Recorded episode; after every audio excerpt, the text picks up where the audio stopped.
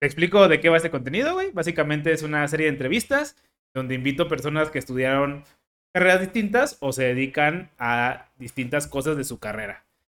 A ti te invité porque tú estudiaste y eres la primera persona que repite carrera, ingeniería en electrónica biomédica. A ti te invité porque la primera persona que invité de que estudió electrónica biomédica se dedicaba a la ingeniería de producto, que pues en general no es algo que hagas tú. Eh, pero vamos empezando. ¿Por qué decidiste estudiar electrónica biomédica? ¿Por qué decidí estudiar electrónica biomédica? Ahí te va. Siempre me gustó desarmar los aparatos y creo que esto es como un cliché que todo el mundo dice, ay, a mí me gustaba armar y desarmar mis cositas y desde chiquito meterle mano. Entonces, pues sí, yo también, al igual que todas esas personas, me gustaba desarmar las, los celulares, moverla a la computadora y demás. Entonces, siempre me llamó la atención toda la tecnología, todas esas cosas como nuevas, todas esas cosas llamativas. Y sí se ve que por ahí iba más o menos mi jugada. ¿Por qué? Y eh, pensaba en mecatrónica o algo así y al final terminó en biomédica porque mi mamá también me quería que me metiera en algo de medicina, no sé por qué extraña razón. Entonces ahí medio queriéndole compensar o darle el gusto, dije, ah, pues biomédica, algo tiene que ver, que tiene que ver, pero, pero uno es pendejo antes de entrar a la universidad, entonces... Pero en general, ¿tú dirías que las carreras que tenías como en tu abanico de opciones eran solamente ingenierías? Solo ingenierías, sí, eso sí, no, nunca me pasó por la mente estudiar algo de contabilidad, administración, derecho, o sea, algo de humanidades o algo de la medicina, no, no, nunca me pasó por la mente. Pero y este, por ejemplo, este gusto de, hacer y deshacer cosas, pues en general es como de morrito, ¿no? Sí. Entonces, ya en la prepa, güey, ¿cómo decías como, ah, pues sí, ingeniería o qué pedo? En, la prepa ya no armaba y desarmaba tantas cosas como dices, pero me gustaban mucho las computadoras. O sea, podría estar, chingué muchas computadoras intentando jugar al ingeniero. Eh, y como que siempre me, me, gustaba, de alguna manera las chingaba, y de alguna manera las tenía que arreglar yo porque pues las chingaba sin que nadie se diera cuenta. pero era, o sea, era como eh, chingarlas en sentido como de hardware, ¿no? O... No, en software. O sea, muchas veces por estarle moviendo cosas era de que eh, le borrabas alguna parte que no debías de borrarle en la memoria por estarle moviendo, queriendo intentar hacer algo y, terminaba cajeteándola o instalando. En ese tiempo era mucho de, tienes tu disco, tienes las llaves, intentas craquear, tener el juego gratis, cosillas así, de, de piratearte cosas y ahí eh, terminaba y, ay cabrón, pues este disco no era y ya le metí un virus y ya no me da acceso a la compu, tengo que formatearle y volver a instalar Windows. Entonces, pues como que ahí te enseñas, porque si mi papá era como que jamás en mi vida he tocado una computadora. ¿Qué pedo? ¿Por qué está azul? ¿Qué pedo? ¿Por qué está azul? ¿Por qué ya no prende? Entonces, sí, más de una vez me pasó eso con mis papás, que si llegaban y, ay, necesito imprimir algo. Oye, ¿por qué la compu no prende? Y tú así como que, eh, es un protector de pantalla que le instalé, no, pero no, se desconectó un cable, lo usé para la escuela, me lo voy, cualquier pendejada para que te diera ganar tiempo. Era como que puta, a ver con quién consigo el Windows XP, se lo instalo y a ver cómo le hago para hacerme bolas. Entonces, siempre, siempre estuve muy pegado a la computadora y me gustaba mucho, me gusta. ¿Y nunca habías escuchado como de ingeniería de software en ese momento, güey? No, ese también, es que en realidad en ese punto fue ingenierías y era como todo el mundo ingenierías, pero no, nunca pensé este, ingeniería en software, ingeniería en electrónica, electrónica biomédica, mecatrónica, y no entendía bien las diferencias incluso antes de entrar a la universidad. Pero sabía que era una ingeniería de esas que tenían que ver con computadoras o con sistemas embebidos, bueno, que ahora sé que son sistemas embebidos y todas esas cosas que no sabía en ese momento. O sea, sabía que no era ingeniería industrial. O sea, una pendejada de esas sí sabía que no era. Bueno, yo de morro no sabía ni que, ni que era un ingeniero industrial. Yo ah, no, no. Los eh, ingenieros. no, eso estoy hablando de la, de, la, de la preparatoria. O sea, antes de entrar, que ya tienes un poco más de noción. No, sabía yo que la prepa era pendejo, güey. no, no, yo, igual y a la fecha. Pero, o sea, ingeniería industrial medio que los ubicaba y demás. Y sí decía, o ingeniero civil, que sabía, no sé, a la fecha no sé qué hagan, pero sé que tiene que ver con construcciones y más de cálculos de soportes, pesos, etcétera, en una construcción. Y decía, ah, ok, eso no quiero, no quiero algo que tenga que ver con eso, quiero algo que tenga que ver con computadoras o con eh, sistemas o circuitos y cosas así, pues. Ya, y, y mencionabas, güey, que pues de todas las ingenierías, principalmente te llamaba la atención la electrónica biomédica porque tenía el pedazo ahí que decía biomédica. Bueno, a ti no te llamaba la atención, pero tu mamá dijo, tú, para allá.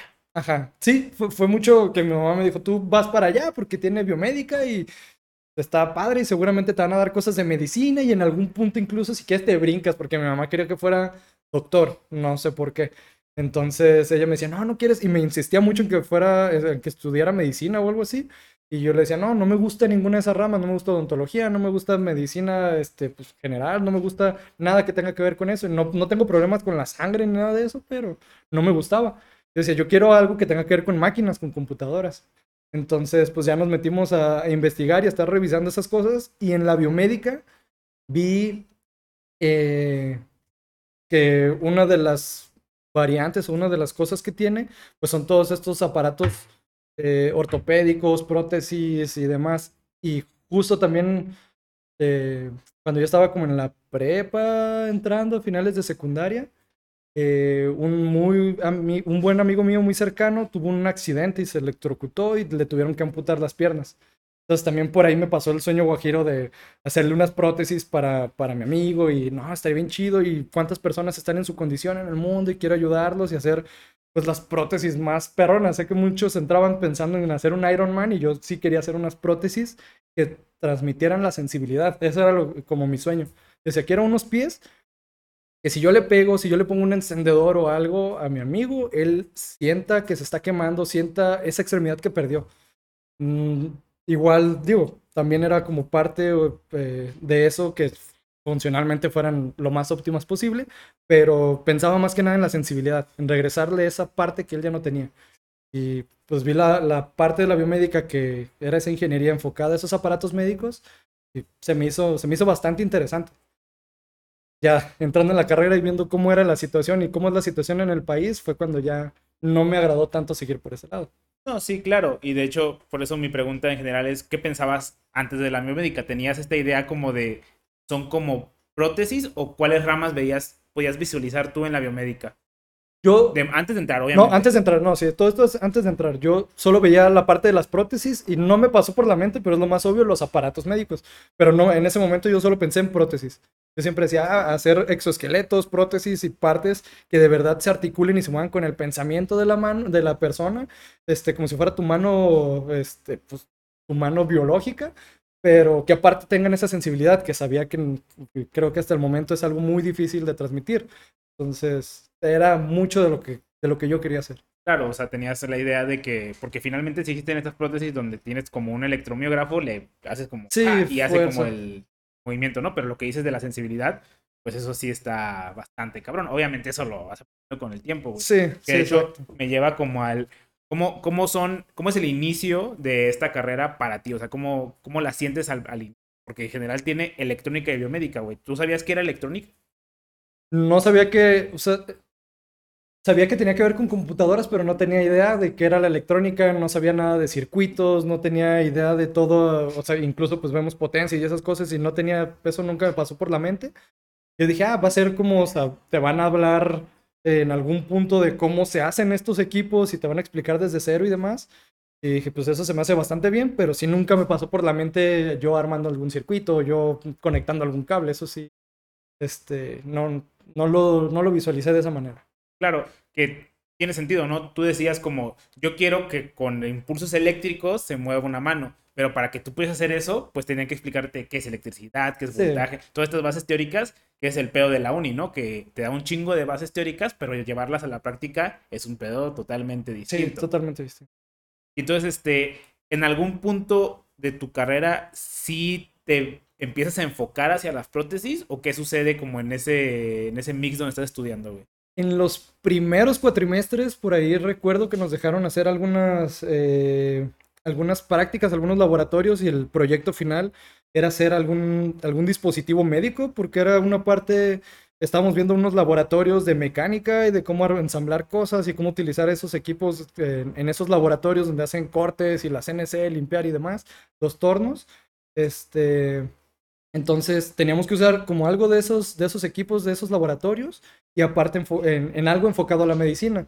Eh, no tanto porque ya hubiéramos visto materias, que eso también estuvo, creo, no, no tan bien. No habíamos visto todavía muchas materias de fisionomía, anatomía y demás que nos hubieran servido bastante para ese proyecto o esa, esa, esa clase de proyectos pero eh, por ser, nada más por ser mi carrera biomédica, de su proyecto final de esa materia donde van a usar esos, esos equipos para hacer cosas mecánicas, tiene que ser algo relacionado a medicina.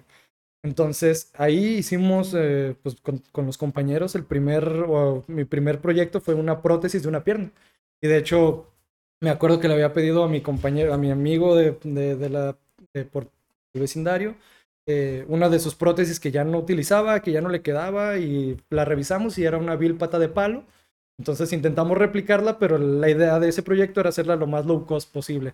Entonces, eh, él tenía esa prótesis que era simplemente la tibia o un tubo, la parte de abajo, eh, la planta del pie, con algunos silicones cubriéndolo para darle la forma del pie y una base de, de metal también, y pues la parte donde se, el embudo, donde se conecta la, la pierna. Entonces era como, no tenía nada de electrónica, era pura mecánica, eh, y por eso coincidía o funcionaba perfecto para ese proyecto. Y el costo que tenían o que tienen esas prótesis son bastante caras a pesar de que son patas de palo. Eh, entonces, pues en ese momento dijimos, ah, una pata de palo, esto es muy sencillo, cualquiera lo puede hacer. No sé por qué las venden en tantos miles, o sea, 20, 30 mil pesos en hacerte una, cuando en realidad es muy, muy sencillo. Y ya, obviamente, al estar desarrollando la prótesis que nosotros hicimos, nos dimos cuenta de los cálculos complejos, el soporte del peso, los materiales que requieres y demás, y hacer los embudos y demás. Son bastante, bastante complejos en algunas cosas. Igual siento que los precios están un poco, al final, en resumen de esa práctica, para mí fue un... Sí se pueden hacer más baratas, no sé por qué las hacen tan caras, eh, pero también tienen su, su complejidad o su chiste. Sí, aparte yo creo que un gran porcentaje del precio también no está solo en los materiales ni en la construcción, sino también, por ejemplo, tú no puedes vender, tengo entendido esto, tú no puedes vender Sí. cualquier cosa con el label de médica. Médica. Sí, O no, sea, son certificaciones, pruebas y demás que son, unas son caras, es mucho tiempo, pueden hacer probablemente ese grupo de biomédicos que desarrollaron esa pierna de, de mi amigo que llevé y presenté con mi equipo, les habrá tomado tal vez algún medio año en desarrollarla, calcularla y hacerla como la hicieron, y algún eh, otro año completo y al final fue un año, o sea, ya con las pruebas y demás, eh, y las validaciones y esas certificaciones, se debieron de haber tomado un año y medio o dos años en, esa simple pierna. Entonces, sí, son muchas más cuestiones también ahí eh, que están por, por detrás y no vemos. Sí, y retomando el tema este de que el, eh, esta pierna la haces en el primer cuatri, güey, mm, me llama la atención porque muy probablemente el profesor que te dio esa materia no era biomédico, ¿no? No era biomédico. Sí, no, era un ingeniero en la electrónica mecánica, era, era mecatrónico, entonces pues, en realidad no, no tenía él ningún conocimiento acerca de piernas ni nada de eso. Y pues al final también fue como que, ah, pues sí parece una pierna lo que hicieron, pero obviamente jamás se iba a poder validar, ni vender, ni hacer nada. No, sí, claro. Sí, no, Aparte, o sea, yo no soy tan fanático de este como concepto de, igual a lo mejor yo estoy mal, pero de todos los proyectos tienen que estar enfocados a tu carrera. Entiendo por qué en muchas universidades se hace y por qué como que existe este, como ese, ah, hay que intentar enfocarlos a su carrera, pero siento que hay materias en donde realmente lo importante es como la base teórica que estás aprendiendo, no realmente tanto enfocarlo a tu carrera. Y hay profesores, por ejemplo, que no no saben de otras carreras. Por ejemplo, hay gente que sabe de micros, por decir una materia. Y dices, yo hice un electromiógrafo. Sí, pero en el micro tú nomás programaste dos líneas de código. Sí, pero es que hizo todo esto que está bien complejo. Sí, pero ¿cómo, cómo evalúo yo ese pedazo? Difícil de evaluar, ¿no? Sí, y aparte también te- eh, eh, esa misma, ese mismo pensamiento de tratarlos de enfocar hacia un área o el área de tu carrera, en este caso era la biomédica, también te limita un poco. Porque, digo, en ese momento usamos las máquinas y demás para hacer esta, esta pata de palo o esta pierna, eh, pero al final del día a mí me hubiera gustado más saber usar bien el torno para hacer muchas otras cosas que solamente esa pata de palo donde terminamos ahí haciendo algunos pequeños diseñitos, algunos cortecillos y demás. Este, e igual limpiar algunos componentes y esas cosas que usábamos ahí, la, la caja esa de arena que soplaba la arena y demás. Este, también fue muy, muy básico por enfocarlo hacia ese producto biomédico en vez de en, en, en, como dices, las bases y en aterrizar el conocimiento per se. Oye, güey, y ya, este, terminas de hacer esta prótesis y cómo se empieza a enfocar la carrera ya en los cuatris ya más avanzados. Porque, bueno, tú estudiaste, eh, bueno, llegamos a ese punto. Pero sí, ¿cómo, cómo se ve avanzada la carrera? Eh, en esos primeros cuatrimestres veíamos un poquito de esas materias de biomédica, por lo que nos metieron también a hacer esos, esos proyectos, pero conforme fue avanzando empezamos a conocer más de electrónica. Creo que son esas materias de biomédica, güey. Ah, donde eh, íbamos a la escuela de medicina, de hecho, con, con los que va, los que fueron o van a ser o están siendo doctores y que están todavía egresando de esa escuela. Eh, y tomábamos clases con ellos. Eso se me, se me, hizo bastante interesante, nada más como por la experiencia. Está bastante bien tomar clases por parte de los doctores y no nada más de profesores en electrónica, ingenieros o en su momento los, eh, los profesores que nos tocó que nos dieran clase. En, en este caso, esas materias específicas de anatomía, biología, fisiología, las llevábamos con doctores en la escuela de medicina.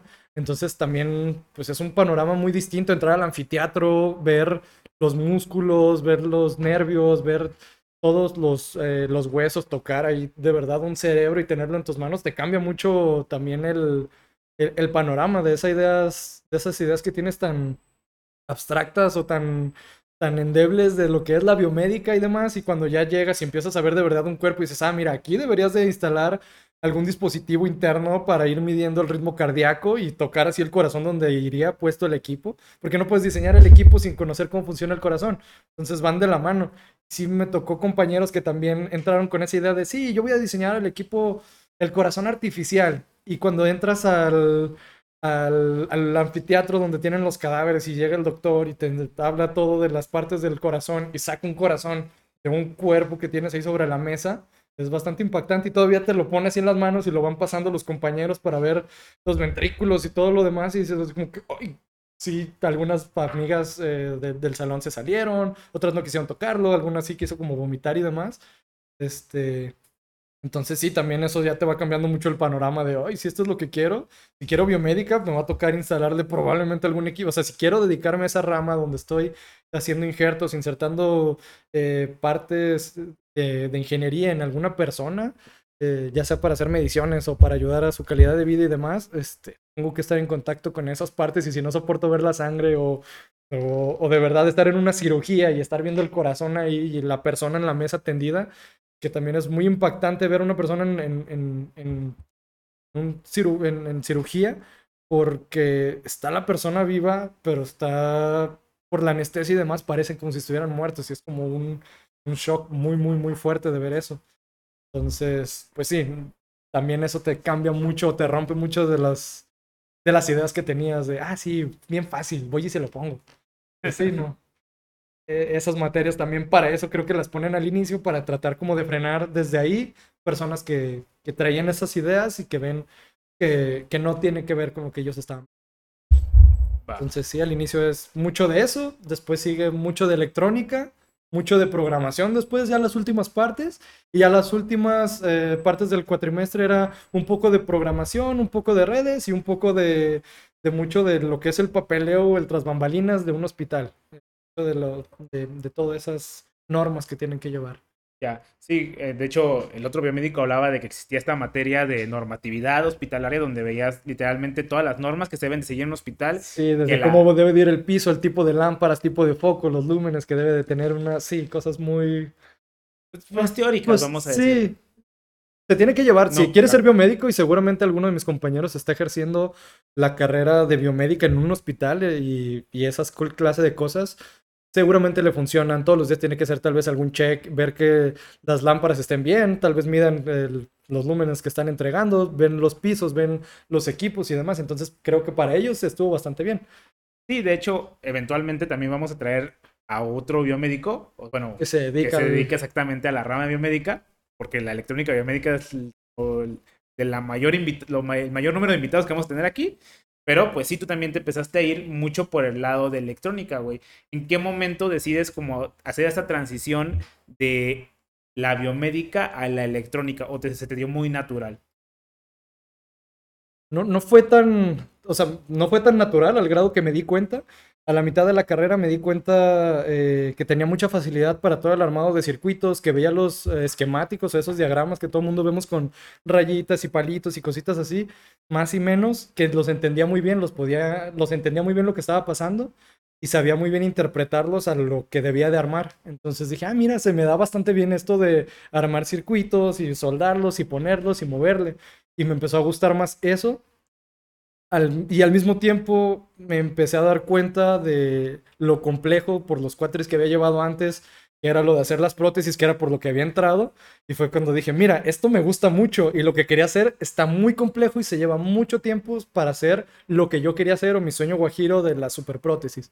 Entonces, por ese lado también fue como que dije, ah, pues vamos a poner esto sobre una balanza, esto me agrada, esto está bastante padre, son cosas muy eh, visuales, eh, de verdad si sale bien al final estás viendo que se mueve el motor, que se prende el foco, que se manda el dato entonces, me gustó eso de ser tan tangibles las, las cosas que armabas. Y pues lo otro simplemente se empezó a perder por, por lo mismo que se me hacía bastante tardado el tiempo que se le debe dedicar. Aún ya saliendo de la escuela, aún después de varios estudios, aún después tienes que hacer mucha investigación para poder llegar a, a ese brazo o a, a ese arquetipo de diseño que, que todo el mundo sueña. Fue parte de... Ya, y por ejemplo, a ti te empieza a later mucho la electrónica y hablamos de este sentido, pues, de diseño electrónico, de crear circuitos, de armar cosas, pero tú finalmente eh, entras en la carrera a una competencia de unos carritos que era patrocinada por el ex Motorola y ex Escala Libre, que está cerca de Anillo Periférico, güey. Y eso en general era mucho de programación, güey. O sea, como si te latía primero la biomédica y luego decidiste irte a la electrónica y luego ¿Cómo decides ahora irte a la programación, güey? Pues así, tal cual, como lo dices, iba viendo una cosa y decía, ay, esto me gusta mucho, y ahí estaba como novia de pueblo, ay, pero esto me gusta más. Y después llegué, ay, la programación está bien padre. Decía, yo hago cosas en la computadora, no armo nada, y al final se ve igual el LED que prende, se ve igual el motor que se mueve, pero ya no me esforcé en armar nada fue más la lógica de pensarlo y entender ese mundo de las computadoras. Entonces así fue como la evolución. Me gustó mucho armarlo y ahí entendí las bases de cómo funcionaba. Y después vi que se podía hacer lo mismo pero sin armar nada. Dije, mira, de huevones. No armo nada, lo programo, lo pienso, me hago garras. Y después de tener una idea de un proyecto, eh, lo pongo en algún, en algún chip o en algún microcontrolador y veo que se está aprendiendo la señal que necesito, se está enviando el dato, se está moviendo el motor, pero no arme nada, fue todo en la computadora. dije, está todísima madre. Y ahí fue cuando me empezó a gustar mucho esa programación de bajo nivel. Entonces fue, fue como ahí mi, el momento en el que cambió de verdad mi, mi, punto en la carrera.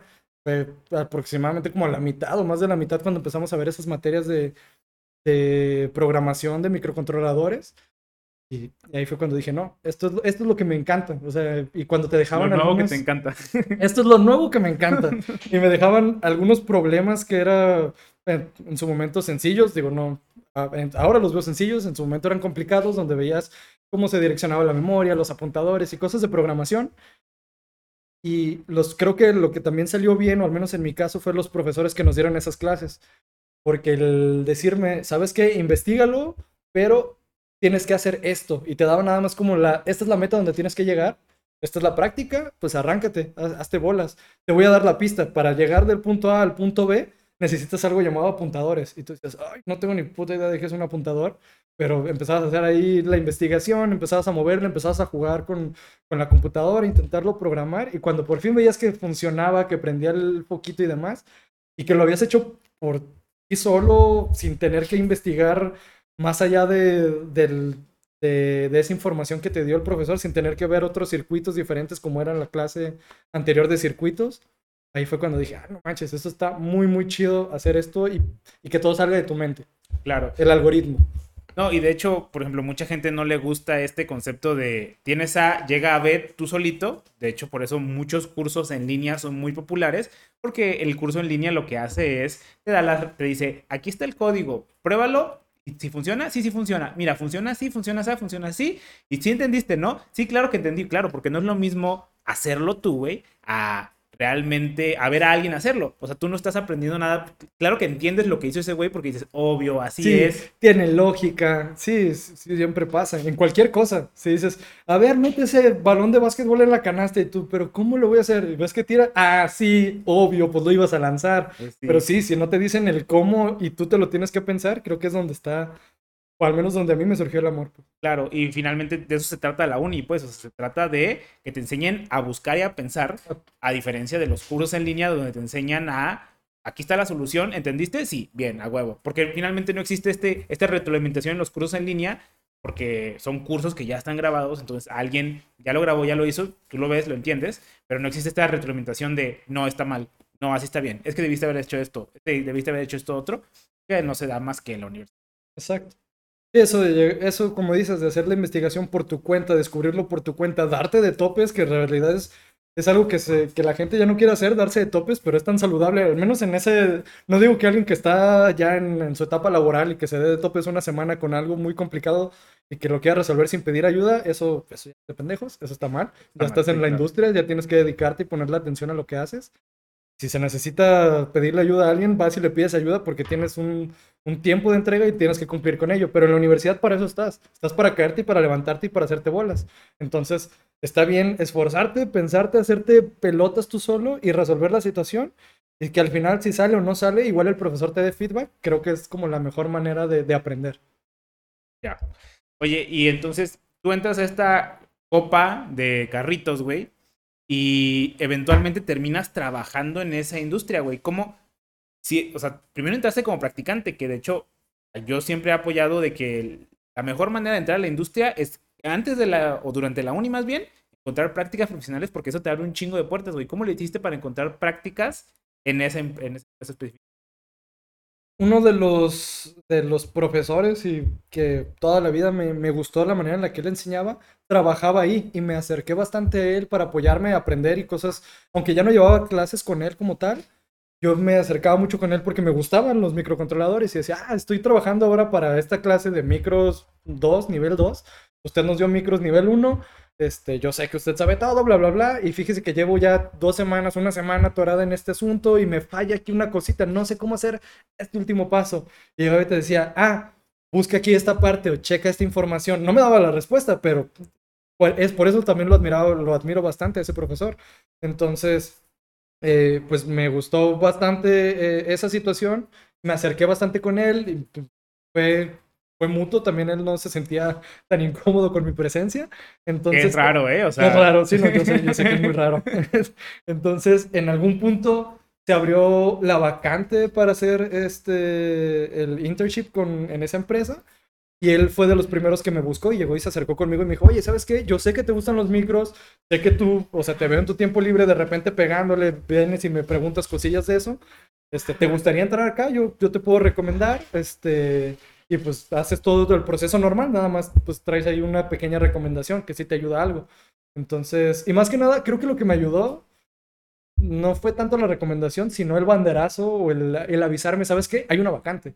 Que eso también en la universidad, o al menos en mi, en mi experiencia, no, no sabía bien dónde se posteaban esa, esa clase de información, dónde se veían esas vacantes, dónde se ve todo, todo, todo toda esa clase de, de, no sé, ni siquiera sabía que existían esos, esos roles de becarios. Entonces decía, ah, ok, puedo estar en esta industria, en esta empresa que me gusta mucho, que la veo como de las empresas más importantes porque los se dedicaba a hacer microcontroladores o se dedica esa empresa a hacer microcontroladores. Y esos mismos microcontroladores son los que nosotros usábamos para hacer las prácticas y los proyectos. Entonces yo decía, ah, ok, o sea, esta materia, este, este microcontrolador, esta materia que tengo aquí para hacer mis desarrollos, este, pues ellos son los que los generan, los que los venden, los que los diseñan. Entonces está, estaría muy padre trabajar en esa empresa. Y cuando me dijo eso, oye, ¿sabes qué hay vacantes? Ahorita se abrieron un par de vacantes, ¿te interesa? De inmediato le dije, sí, ¿sabes qué? dime cuándo y dónde y voy. Y tú entras como interno ahí, güey. ¿Cuál es la diferencia entre un interno y un desarrollador normal, vamos a decir? Uno, las, la, la, carga de trabajo que le dejan a una persona de desarrollador, como decíamos antes, tienen eh, sus proyectos, tiempos de entrega y demás que tienen que cumplir. Y a los demás, como internos o como becarios, eh, lo que hacían es, sabes que este camarada está estudiando, dale a que haga las talachas, dale que te ayude con esto, a que haga un poco de investigación y, y que saque algún código de ejemplo o algún demo de algo que tú necesitas, pero, pero todo el tiempo tenías a alguien supervisándote y más que supervisándote, apoyándote, y que, que era lo que al final funcionan eh, esos, esos internos, aprender más, porque tienes un profesor de tiempo completo el, en, en, el momento en el que tú entras a la empresa, te sientas casi casi junto a esa persona y es, y es tu mentor, y te va dejando proyectitos y proyectitos del día a día, y que son cosas reales porque son cosas que él va a necesitar, no son cosas como el profesor que te dice, ah, para que aprendas cómo se utiliza esta cosa o este feature esta, es, esta tecnología, hazme una pequeña practiquita donde prendas este foquito. ¿Para qué? Pues para nada, al final no, se, no servía esa práctica. Y acá no, acá te decía, ¿sabes qué? Necesito que habilites este sensor y que lo pongas a leer a cierta frecuencia, con ciertas configuraciones, porque lo voy a necesitar yo para lo que estoy armando, que es un demo ya más grande. Claro, y- Entonces ahí ponías un, un tu granito de arena.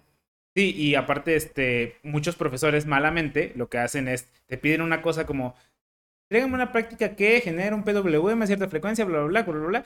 Y dices, ah, ok, lo haces, y el profe a veces ni lo revisa. Sí, exacto. Una no lo revisa y muchas veces no. Ese proyecto también siento que desalienta, desalienta a las personas porque ese proyecto se queda en el limbo. Dicen, ¿sabes qué? Préndeme ese foco. Y ya lo prendes. Te costó mucho, sí, pero ya no se necesita para nada. En vez de que te digan, ah, ¿sabes qué? Esa señal del foco que estabas haciendo era para activar o es este tipo de señal. Ahora necesitas filtrarla, necesitas hacerle esto. Y al final esa señal lo que va a estar haciendo es conectándose con... eh, entonces, eh, ir haciendo o creciendo los proyectos, que es como lo que pasa ya en la industria. En la industria tal vez trabajan entre uno, dos, tres ingenieros y a uno le toca hacer una parte, a otro otra y al final todo forma parte de un todo. Entonces, eso también como que no, no está tan padre la universidad, pero sí de las pasantías o de los becarios. Oye, y ya, este, trabajando en esta industria, uno, ¿cómo empezaste a enfocar tu carrera hacia allá? ¿O, o seguiste tratando de adquirir más conocimientos en otras áreas? ¿O cómo hiciste eso ya en la segunda parte de tu uni?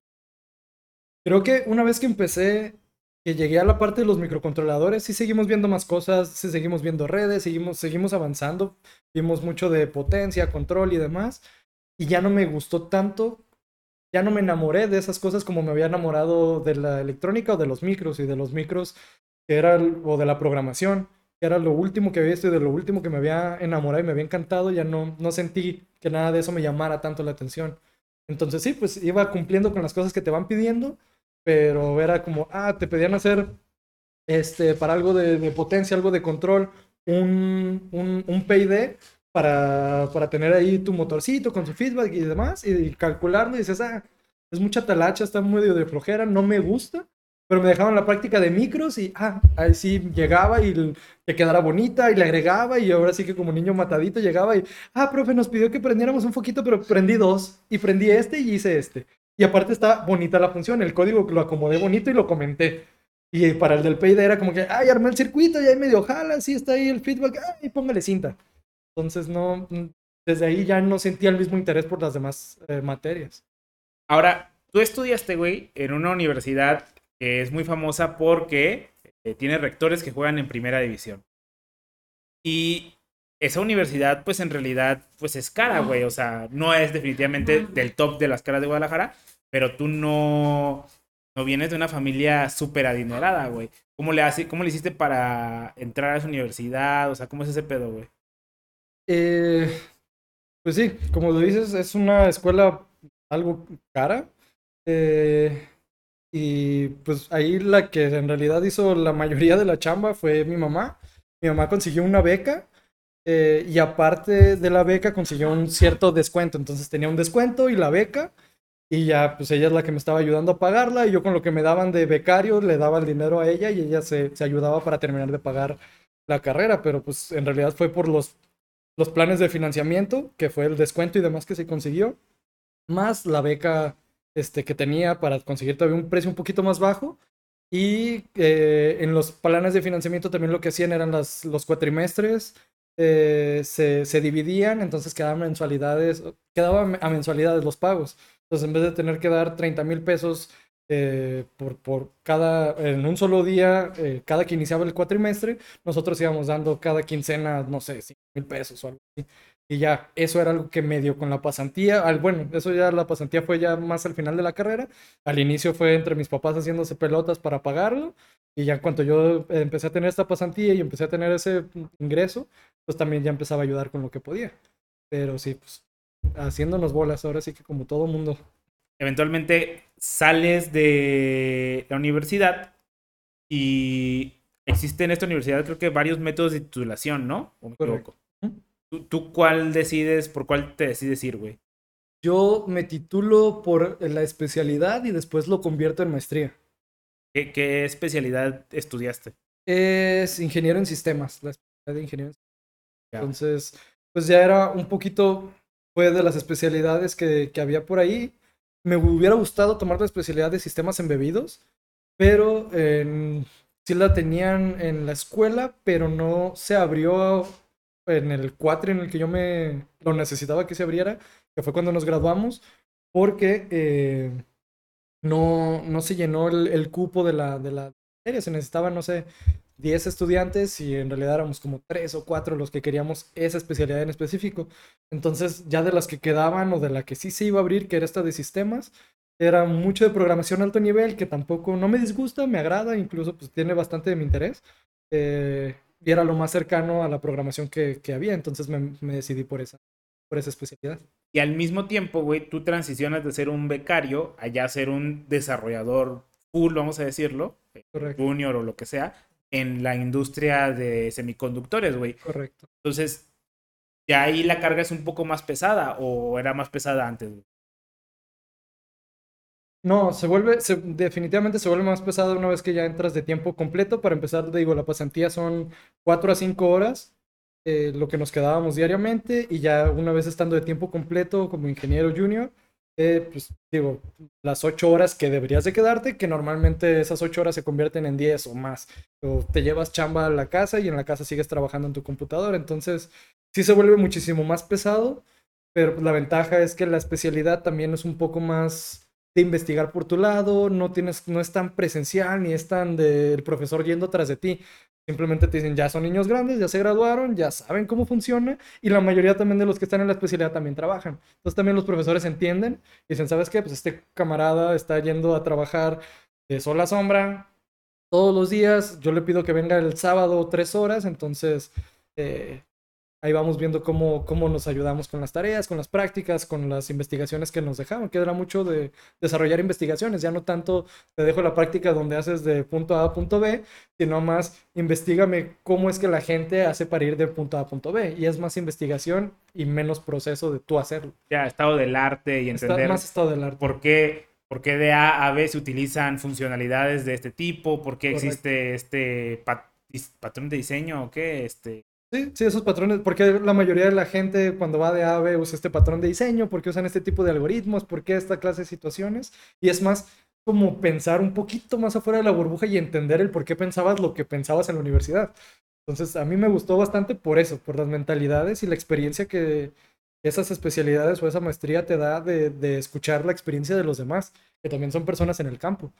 Entonces, sí, yo estaba en una empresa eh, de ingeniero junior en programación de silicios y sistemas embebidos, y había alguien más que sí estaba en algo dedicado a software de alto nivel, algunas eh, páginas, interfaces mucho más eh, de sistemas como tal, y escuchar también sus experiencias de, ah, a mí me pasó esta situación y la afronté de esta manera, y así fue como lo trabajamos yo y mi equipo, y pues en la ingeniería muchas veces si tomas ese mismo problema, abstraes la solución, la puedes aplicar a varios lados. Entonces, ok, a- como tú le diste la vuelta en tu aplicación de tus sistemas, en tu página web o donde tú quieras, también me funciona esa solución acá abajo en el mundo de los sistemas embebidos. Entonces, era muy nutrido, muy interesante escuchar esas.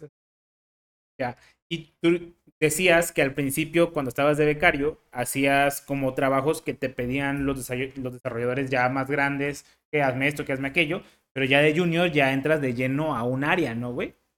Sí, sí, ya te, te toca tu propio proyecto. ¿Y en qué empezaste tú ya de junior? de junior por venir de nuevo con esta cruz y con este estigma de eres biomédico, me Mm. metieron al área de sistemas embebidos para aplicaciones de desarrollo médico. Y la primera aplicación que nos tocó hacer eh, a- al equipo fue un eh, electrocardiograma donde te tomaba los pulsos por oximetría. Este, y pues teníamos ahí, el- tenemos que desarrollar la parte del filtro, el sensor que era un LED y demás, toda la parte del filtrado tanto analógico como digital. Y, y, pues la programación y enviarlo a través de alguna conectividad inalámbrica a algún dispositivo móvil. Básicamente Entonces- lo que me estás diciendo es lo que hoy en día se conocen como estos Sí, relojes como- inteligentes. Obviamente esto fue hace qué, güey, 10 años, no, menos. No, ocho años. Ocho años, Ocho o sea, años, pero. Entonces, sí. fue el inicio de este Sí, concepto. des- desde de, esa clase de aplicaciones fue lo que nos, nos tocó desarrollar y eran algunos eh, demos, prototipos, los presentamos, hicimos demos y demás. Entonces, pues estuvo, digo, a mí me gustó bastante y sí estuvimos haciendo algunos proyectos de, de tanto de oximetría como de, de, ritmo cardíacos y demás. Este, pero muy de aplicaciones médicas al inicio, ya después fui, te dan chance como de escoger o, o ir cambiando de grupos. Y ahí fue, ahí fue como me fui cambiando, de estar en eso a la parte de conectividad. Después de conectividad me cambié a automotriz y ahí me gustó bastante también el tipo de aplicaciones que se manejan. Ahí me quedé, ahí me quedé ya bastante tiempo. ¿Cuánto tiempo estuviste en esta empresa de semiconductores? Como cinco o seis años. Pues a lo que me dices suena, o sea, como todas estas cosas que te latían, güey, que te impulsa a salirte de la empresa. ¿Qué me impulsa a salirme de la... Me pasó como en la carrera, simplemente por las experiencias te vas dando cuenta de nuevas cosas que te gustan. Y cuando me tocó estar en el área automotriz, para empezar ya no era un ingeniero junior, ya tenía más responsabilidades y entre esas me tocaba mucho dar soporte a clientes, a clientes de Mercedes, a Ford, BMW y demás, eh, muchos clientes de, de Alemania y Estados Unidos. Entonces, el trabajar con ellos y estar dando soporte a clientes per se, donde están sacando el nuevo clúster del, del, vehículo y que les está fallando, que hay una cosita, que no tienen los consumos de corriente adecuados y la batería del carro se va a descargar y que eran situaciones muy específicas y críticas y que eras la única persona que les podía ayudar y que te estaban ahí bombardeando con preguntas y entrando a conferencias todo el tiempo, explicando, ayudándoles a, las, a los desarrolladores de esas empresas eh, a sacar el producto terminado final eh, me, era muy demandante, pero me gustaba mucho. Y ahí me di cuenta que el soporte a clientes, eh, además del desarrollo de aplicaciones que nosotros hacíamos y demos para ayudar a habilitar a esos clientes, el soporte como tal y resolver esas dudas me, me empezó a gustar bastante. Oye, pero esto de hecho es un poco extraño en la ingeniería, ¿no? O sea, normalmente el ingeniero es este güey que le encanta estar ahí. Yo soy, Solo. yo soy este distinto a la sociedad y nadie me entiende Nadie porque me soy entiende. único y diferente y mi Sí, mente yo- está bien cabrona y no me gusta hablar con las personas. Y a ti te empieza a latir este pedo de ayudar a la, a la gente, ¿no, güey? O sea, o, o, o realmente ibas por el de que, no, yo soy más chingón, yo les voy a ayudar. No, al inicio, al inicio cuando recién entré en, en- en la parte automotriz, sí pensaba en, ah, esto está bien chido y yo soy, soy el único que les puede ayudar. Y muchas veces me pasó que me preguntaban del producto que yo manejaba específico, algo muy, muy, eh, muy, eh, muy a detalle de la parte. Y que si yo no la sabía, nadie en el mundo la sabía. Alguna vez me pasó que mandé yo la pregunta, se fue a China, rebotó, se llegó a la India, llegó a Alemania y al final un cuate de Alemania me mandó un correo a mí preguntándome la misma pregunta que yo había mandado. Entonces es, es, es chistoso esa clase de situaciones, pero tampoco nunca me llegué a sentir como, ah, yo soy el mandamás, porque siempre, al menos en esta industria y en esa empresa, estaba rodeado de gente muy, muy, muy, muy capaz. Entonces nunca, nunca, por más que quisiera dármelas de soy don programador y yo aquí todos me necesitan, no podía. Veía, de verdad, volteabas so- sobre tu hombro y veías el del cubículo de un lado y decías, este compañero lo que está desarrollando, el soporte que ha hecho, las cosas que ha descubierto, las tenían algunos patentes. Entonces, mis compañeros tienen algunas patentes de software, de, de algoritmos, de desarrollos, pues no, o sea, no inventes, no me puedo creer nada de eso. Y aunque yo era el que tenía que eh, resolver esos casos y que era el único y, y que al final del día siempre, nunca se nos atoró nada, gracias a Dios, resolvimos las dudas. Por lo mismo de estar muy en contacto y trabajar en equipo, que también eso es imposible. Eso que comentas de decir, soy el programador y yo voy a gobernar el mundo sentado aquí con mi computadora, no, no es algo real. En realidad siempre un proyecto, cualquier cosa se, se trabaja en equipo. Entonces... Y de eh, hecho hay una frase de que si quieres llegar rápido, ve solo, si quieres llegar lejos, ve acompañado. de acompañado. Entonces, sí, exacto. Ya cuando veía, o sea, trabajar en esos equipos de personas de la India y demás y de Estados Unidos, me, me gustó bastante también ese, ese, ese teamwork, ese trabajo en equipo. Y dije, pues es- esto está muy padre. Y cuando me tocaba mucho esas preguntas y ser esa línea donde tienes que afrontar el problema, eh, pues me, fue donde me empezó a me, me empecé a inclinar más por esa área de soporte a clientes, de, de, ¿sabes qué? Si tienes un problema, yo te voy a ayudar a solucionarlo y vamos a ir juntos de la mano. Y también creo que una de mis cualidades para eso es que me considero una persona muy empática. Y digo, pues la neta, si este compa sé que está sufriendo, que él es su chamba, es su desarrollo, es su proyecto, pero si este compa no le ayudo, no lo va a sacar. Entonces vamos a sudar la gota gorda juntos. Porque hay mucha gente que también dice, sí, te doy el soporte. Y es como que, Sí, bueno, ah, pícale al verde, ¿no jaló? Mm, bueno, y te cuelgan y te mandan con alguien más a que lo haga. Dicen, ah, que le sufra otro. Y yo no, nunca, siempre me ponía la camisa de, del compañero, de la persona que me preguntaba y decía, si me estás preguntando algo y no sé la respuesta, te voy a ayudar a que consigas y no me voy a quitar, hasta- si no soy yo el de la respuesta, ayudarte a que llegues a la persona que la tiene y hasta que vea que te dijo, sí, esto es lo que necesitaba, hasta ese punto voy a decir, ah, mira, ya, sufrí la gota gorda contigo, pero llegamos a la solución. Pero ¿y esto qué tiene que ver con salirte de la empresa, güey? Porque a la empresa a la que brinqué ahora, eh, o el puesto en el que estoy, se llama ingeniero de aplicaciones de campo. Y eso mucho de lo que hago es estar trabajando con clientes para habilitarlos en sus aplicaciones. Y en realidad es más que nada eso, decirles cuál es lo más nuevo que hay en las tecnologías con esta empresa, con muchas otras empresas que se dedican también a lo mismo. Y decirles, ¿sabes qué? Si quieres un sensor para esa clase de aplicaciones, estos son los que te pueden servir. Y todo eso, todo, todo lo que va alrededor, si necesitas este tipo de fuentes, si tu aplicación necesita consumir muy poca corriente o si es a baterías y demás, ayudarles a armar como todo ese, ese pack o esa aplicación. Y en donde estoy ahorita, estoy todo el día trabajando con clientes ya. Pero, ¿y esa chamba, o sea, nace porque tú empiezas a buscar como cómo ayudar a más personas? ¿O de qué pedo, güey? Nace a partir de que la empresa donde estaba, además del soporte entre mis cosas que hacía, era dar soporte, era habilitar herramientas para estas, estos nuevos chips o, microcontroladores que, que me estaban bajo mi responsabilidad. Y en esa misma habilitación donde hacíamos presentaciones y demás, también teníamos que dar entrenamientos. Y para algunos clientes este, que me tocaba darles los entrenamientos y darles las clases y todo esto, eh, me toca darle una clase a un cliente aquí en, Ciudad, en, México, eh, en Ciudad Juárez. Vuelo para allá, doy el entrenamiento un par de días y la empresa que me había llevado era una empresa de distribución, una, una vendedora de estos componentes, no, no, una, no una empresa creadora de estos componentes, de estos chips como en la que yo estaba en ese momento. Entonces, estos cuates que es más del área de ventas me dicen, ¿sabes qué? Yo te traje para que digas esta presentación.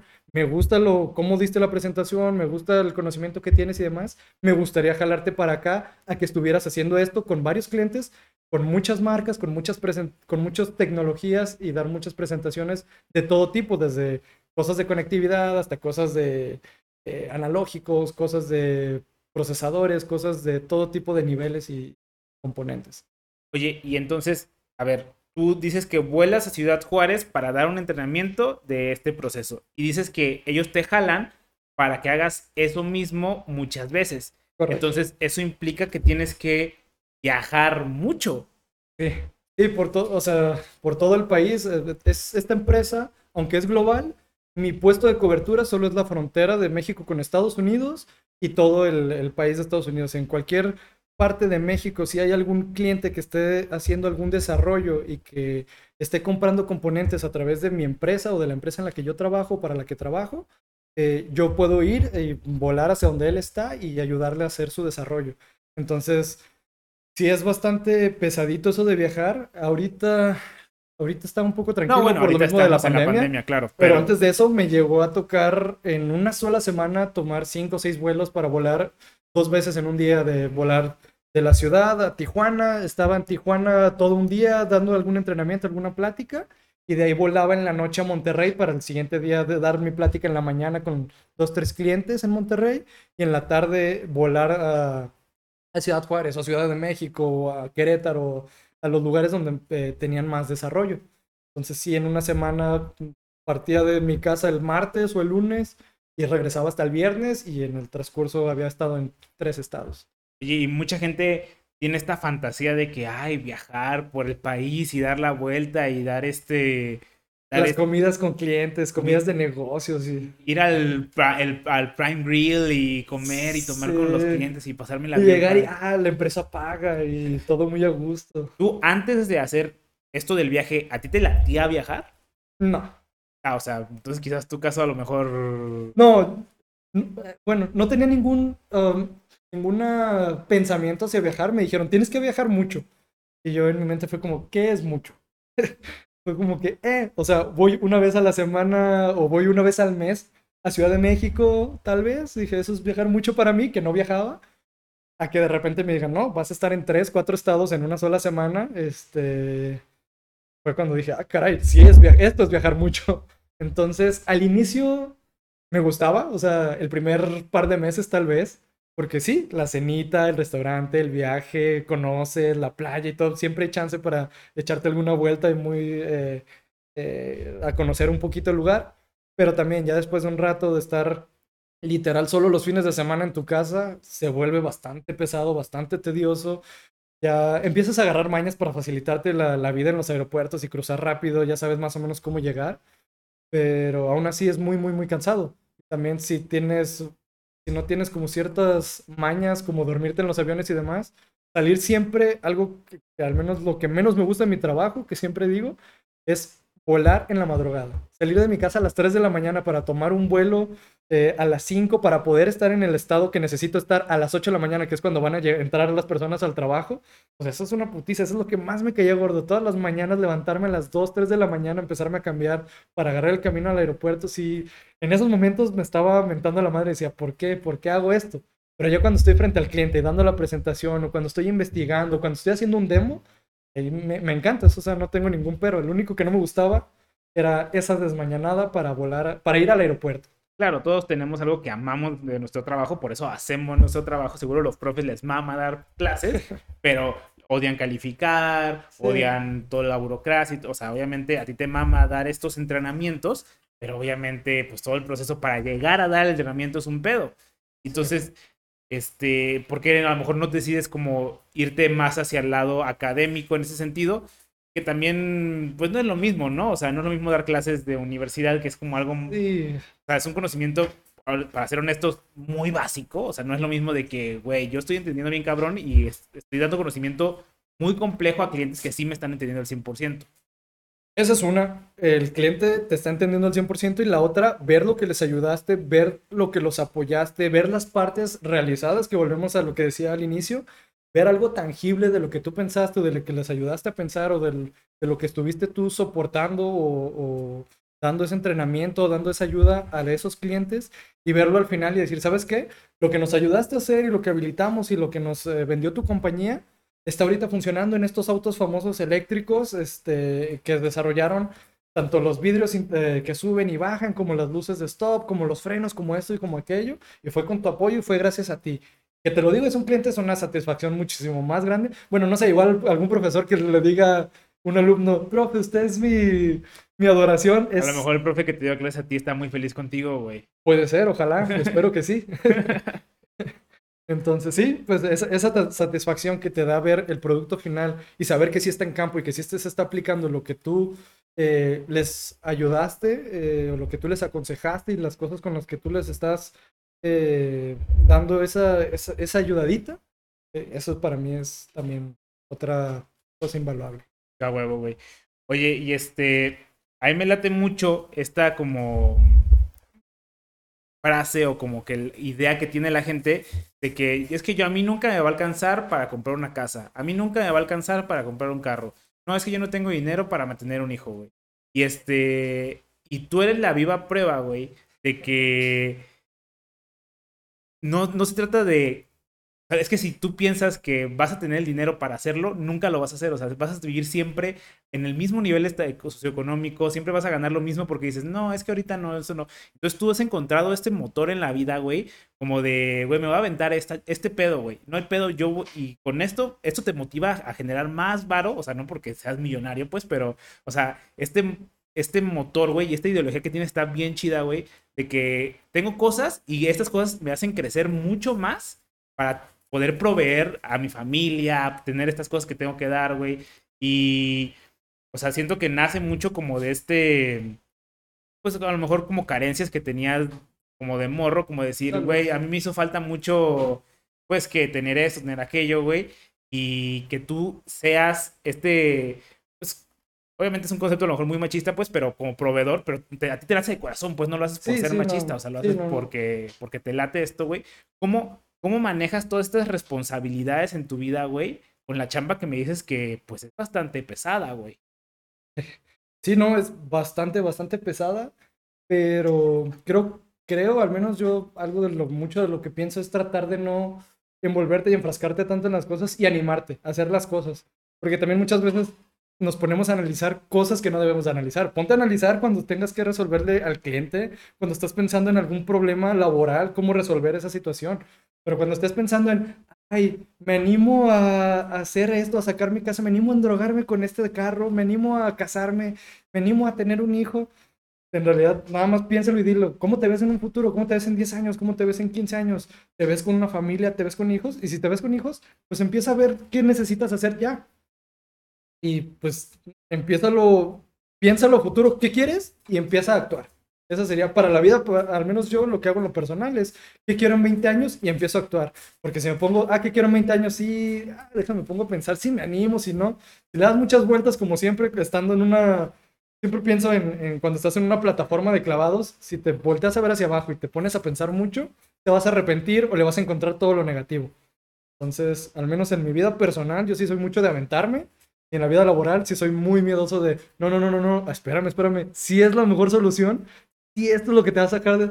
Y siempre, aunque les digo, ¿sabes qué? Esta es la mejor solución, esto es lo que te va a sacar de pedos y, y les funciona y les encanta, siempre en mi mente digo, seguro hay algo que no encontré, seguro hay algo que puede ser mejor solución a la que le estoy dando, pero por el momento les funciona. Pero seguro hay algo que no terminé de buscar y no me estoy dando por vencido, pero ya al menos tengo otra cosa que hacer, no le puedo dedicar toda mi vida a ese problema. Pero en el trabajo lo pienso bastante y en mi vida personal no. Mi vida personal es muy, quiero esto, ok, me aviento, voy por ello, me caso, me, tengo un hijo, saco la casa, compro el carro, me echo esta, este problema y siempre digo, de alguna manera lo resolveré si llego a tener algún problema. Claro, tienes este balance como de, en unas cosas soy aventurado, pero en otras cosas soy como más cuidadoso, güey. Eso, está, eso está bien chido, güey. Aparte, otra cosa muy importante es que se supone que eh, nosotros con los extraños somos menos empáticos. Eso es en teoría. Y aparte, en teoría, el nuestro yo del futuro lo vemos como un extraño. O sea, si tú piensas como el Ricardo de 20 años, para ti, o para, no para ti, pues, pero para las personas normales, es como, ah, sí, ese de ahí, es un extraño. Entonces, no actúas para ayudar a esa persona porque, porque como no eres, no eres empático con los extraños, pues no buscas ayudar a esa persona que necesita esas cosas en 20 años. Y eso está bien chido, güey. O sea, tú dices, güey, mi yo de 20 años no es un extraño, soy yo, güey, literalmente. Sí, sí, no, no, puedes decir que se joda el Ricardo del mañana. Sí, dices, ah, como esos eh, memes o chistes que salen mucho de, ah, ya lo resolverá el Ricardo del mañana. Yo por mientras hoy me acabo toda la quincena en esta peda. Ya mañana el Ricardo de mañana verá cómo le hace para comer. Entonces sí, no, o sea, esa clase de situaciones también sí, no, pienso un poquito más adelante y digo, no, si yo hago algo ahorita y está muy mal y voy a aventar la casa por la ventana, eh, el día de mañana me voy a estar haciendo eh, pelotas para pagar o para hacer o para salir. Entonces, no, tratar de ir como un poquito balanceado en, en esto. Ah, güey, güey, se me hace bien chida tu, tu mentalidad, güey. Ahora, ya entrando como al final de la entrevista, güey, ¿qué le recomendarías a alguien que quiere estudiar electrónica biomédica? Creo que al menos en ese punto sí sería de inicio, si te gusta la ingeniería en electrónica, te gusta ayudar a las personas, lánzate, empieza a estudiar, empieza a investigar qué es lo que, qué es lo que quiere, qué es lo que puedes desarrollar en esa materia. Y después, eh, pues empezar a, hacer las cosas realidad. Digo, no me siento mal por ese primer proyecto del brazo súper poderosísimo que no hice porque estoy muy contento con lo que he logrado y con lo que estoy haciendo y con las metas que tengo a futuro. Pero estoy seguro que si por ahí algún Ricardo sí le encanta y ahorita se está dando de topes y va a desarrollar ese brazo que sí tenga sensibilidad y que sí tenga todo eso, me va a dar mucho gusto verlo en un futuro y decir, ah, ese güey se chingó 10 años, 20 años haciendo lo que quería y al final lo, lo logró. Entonces, en realidad el consejo sería, haz lo que quieras, para alcanzar la meta que tienes tú en mente. Y si en el transcurso del, del, tiempo del, de esta meta, para llegar a esta meta, cambian un poco tus prioridades o tus deseos o tus cosas, date, la vida solo hay una, entonces anímate y si ya no te gustó ese brazo, eh, empieza a hacer la programación y si no te gusta eso y te gusta más eh, hacer algo de ventas, si te gusta más patinar, si te gusta más hacer cine, arte, he conocido muchas personas que egresaron de carreras, de mi carrera o de carreras similares a la mía, y no la ejercen y se dedican a algo que les gusta más. Y eso me da mucho gusto. Ver a esas personas que son, no sé, un DJ, una persona que es bailarín, una persona que es un artista que pinta, que hace cine. Dices, es que está toda madre. O sea, haz lo que te gusta y si en el camino cambias, sigue haciendo lo que te gusta. Eso no va a cambiar. La respuesta es haz lo que te gusta.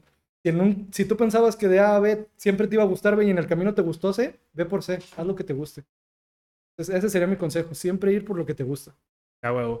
Y ya ha enfocado un poco como hacia el, pues no, no sé si llamarlo ventas, lo que haces tú, güey, diría que es más como... Un poco ventas. Sí, es, es Pues sí. ventas, yo, yo lo llamaría ventas. Sí, que- No me siento ofendido.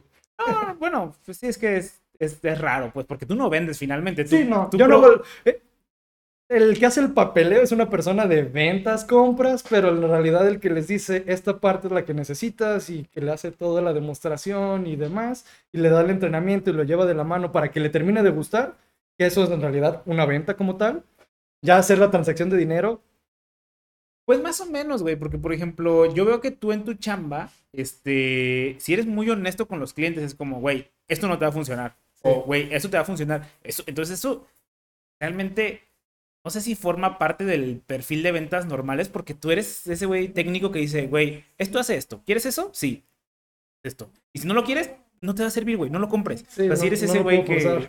Entonces, sí, no, si fuera nada más como ventas, sí diría, llévate el más caro, claro, llévate el más grande. claro, llévate sí, muy- ajá, llévate el más pinche grande y el más pinche caro. Y normalmente sí les digo, ah, para lo que quieres, porque muchas veces sí llega un cliente con una cierta idea y te dice, quiero esto. Entonces, sí, pero lo que quieres hacer no necesita esto, la puedes hacer con esto y te ahorras bastante. Entonces, yo te puedo ayudar para que lo hagas con esto, créeme que sale con esto. Entonces, pues creo que de ahí es lo que decía al inicio, es empatía. Es decir, si yo estuviera en su situación, no me gustaría gastar de más o hacer de más, o al final decir, ¿sabes qué? Esto no quedó como yo quería, ni tan caro como yo, como yo lo hubiera hecho. Este, entonces, pues poniéndome en sus zapatos, digo, ¿sabes qué? Pues no gastes de más, no lo hagas así, hazlo de esta manera. Esto te puede funcionar mejor. Entonces, si quisieras recomendarle a alguien que se quiere dedicar, pues como a tu ramo, o sea, como a las ventas técnicas, ¿qué le recomendarías a alguien que acaba de egresar?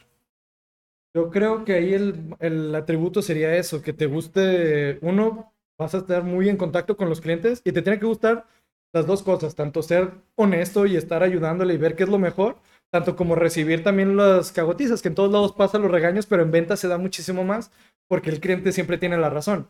Entonces, si le dijiste que con esto se podía hacer y él no lo está pudiendo hacer, te va a regañar en algún punto. Entonces, sé honesto, creo que es lo mejor, porque tú también siendo honesto te quitas de esos problemas. Y sí, te va a regañar, pero le vas a decir, sí, yo te dije que con esto llegabas hasta aquí y ahora a la mitad del proceso de cuando había- tú y yo habíamos hablado que me habías dado unos ciertos requerimientos, ya los cambiaste aquí. Si no estás pudiendo hacer esto, es porque esto no lo habíamos contemplado al inicio. Entonces, siendo honesto, también te vas a librar de esos problemas. Y todo está siempre documentado. Mira, aquí está el correo donde te dije esta parte para estos requerimientos. Entonces, creo que la honestidad y la empatía para mí serían como los valores o, o los puntos que te pueden ayudar a ser eh, una persona, un ingeniero de ventas o un ingeniero de aplicaciones de campo. Da huevo, güey. No sé si hay algo más que quisieras agregar, güey. ¿No? Muchas gracias. No, gracias a ti, güey, por venir. Gracias. Dale, ánimo.